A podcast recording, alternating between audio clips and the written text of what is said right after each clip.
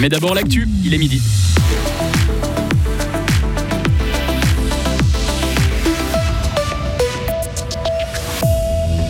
230 000 retraités en Suisse ont droit aux prestations complémentaires, mais n'en font pas la demande pour tout un tas de raisons.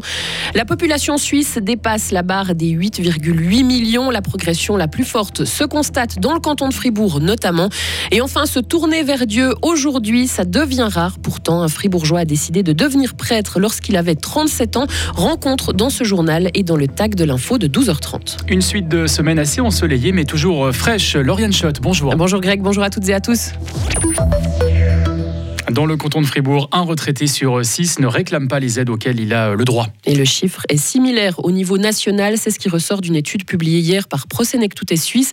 Environ 230 000 personnes pourraient toucher des aides supplémentaires sous forme de prestations complémentaires, mais n'en font pas la demande. Mais Mehdi Piquant, pourquoi ces aînés ne font pas appel à ces aides qui leur sont dues? Alors d'abord tout simplement parce qu'ils ne savent pas qu'elles existent. C'est une première raison qui est avancée. Il y a aussi la lourdeur administrative. Remplir des formulaires et autres documents freine beaucoup de retraités aujourd'hui à se lancer dans la procédure. Puis il y a aussi une barrière morale, la peur du regard des autres en devenant une charge pour l'État. Frédéric Lerèche est collaboratrice scientifique à la Haute École de Travail Social à Fribourg et spécialiste justement de ces questions de non-recours aux assurances sociales. Selon elle, il faut davantage prendre en compte le point de vue des bénéficiaires dans la construction des politiques sociales. On l'écoute. Aujourd'hui, on construit les politiques sociales depuis un point de vue très spécifique, qui est le point de vue de l'homme blanc bien né, c'est-à-dire depuis le point de vue d'une personne qui n'est pas directement probablement concernée par des droits sociaux. Et ça, c'est une vraie question hein, euh, épistémologique de comment est-ce qu'on construit des politiques sociales qui vont ou qui atteignent leur public. Et il y a des pistes qui sont évoquées dans d'autres pays ou dans d'autres contextes, notamment de prendre en compte les destinataires des droits sociaux dans l'élaboration des politiques sociales. Et aujourd'hui, en tout cas, ce refus de se faire aider a des conséquences concrètes sur le terrain. Pro Touté estime que si tous les retraités en Suisse touchaient les prestations complémentaires qui leur sont dues, 100 000 personnes passeraient au-dessus du seuil de pauvreté. Merci beaucoup, Mehdi. Et selon des derniers chiffres, dans le canton de Fribourg, près d'un retraité sur cinq touche aujourd'hui des prestations complémentaires. La population fribourgeoise est en augmentation. 325 000 personnes résidaient dans le canton de Fribourg le 31 décembre dernier, un chiffre en hausse de 1,4% par rapport à 2021. Avec Chafouz, c'est même le canton qui enregistre la plus forte hausse selon les chiffres publiés aujourd'hui par l'OFS. Difficile de trouver une explication, mais en fouillant dans les statistiques, on peut faire plusieurs constats, Karine Baumgartner.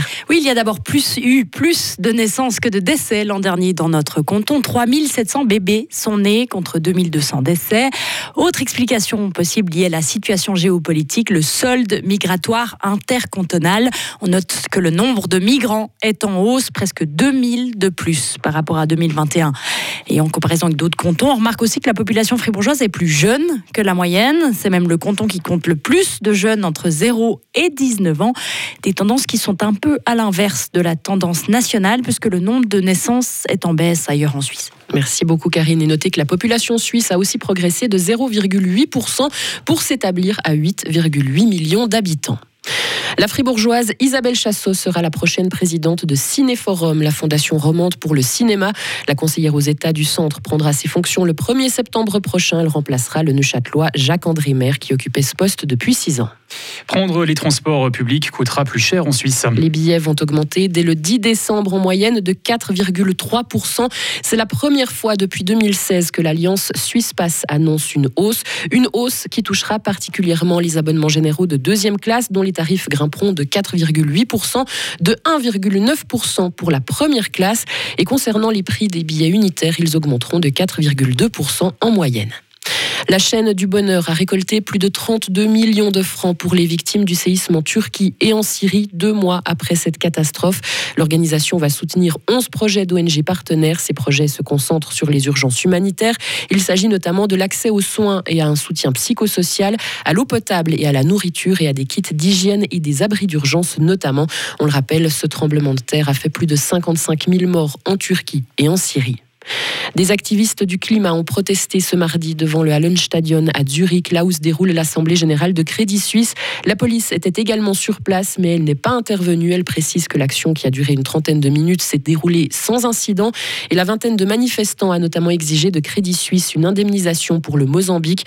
Ils estiment que la banque a enfreint de nombreuses prescriptions lors de l'octroi de crédit par des filiales britanniques de Crédit Suisse à ce pays. Le déraillement d'un train de voyageurs a fait un mort aujourd'hui aux Pays-Bas. Le convoi a déraillé très tôt ce matin après avoir heurté des équipements de construction sur la voie entre La Haye et Amsterdam, dans le sud du pays. Une trentaine de personnes ont par ailleurs été blessées, dont 19 grièvement. Devenir prêtre en 2023. C'est un choix à contre-courant. Les églises se vident, le nombre de personnes sans confession en Suisse explose. Et pourtant, Jacques Douta a décidé de devenir prêtre. Un virage à 180 degrés dans la vie de cet ancien ingénieur forestier. Une décision qu'il a prise il y a six ans. Il était alors âgé de 37 ans. Alors moi j'arrive gentiment à la fin de mes études, donc euh, je termine en juin les études. Et à partir de août, là, je serai quelque part en paroisse, mais le lieu n'est pas encore connu. Vous pouvez être envoyé partout, plusieurs endroits? Alors en fait, on est à disposition de l'évêque, donc, euh, mais ça c'est vrai toute notre vie, hein, comme prêtre aussi. Ça fait un peu partie du, du jeu, donc l'évêque peut nous envoyer, nous confier les tâches qui lui lui semblent euh, utiles à l'intérieur du diocèse. Donc là, en l'occurrence, le diocèse de Lausanne, Genève, Fribourg couvre les cantons de Genève, Vaud, à l'exception du Chablais vaudois qui est rattaché au diocèse de Sion, les cantons de Fribourg et de Neuchâtel. Donc c'est quelque part là que ça va se jouer. Et on en reparlera plus en détail dans notre tag de l'info. Ce sera tout à l'heure à 12h30. Retrouvez toute l'info sur frappe et frappe.ch.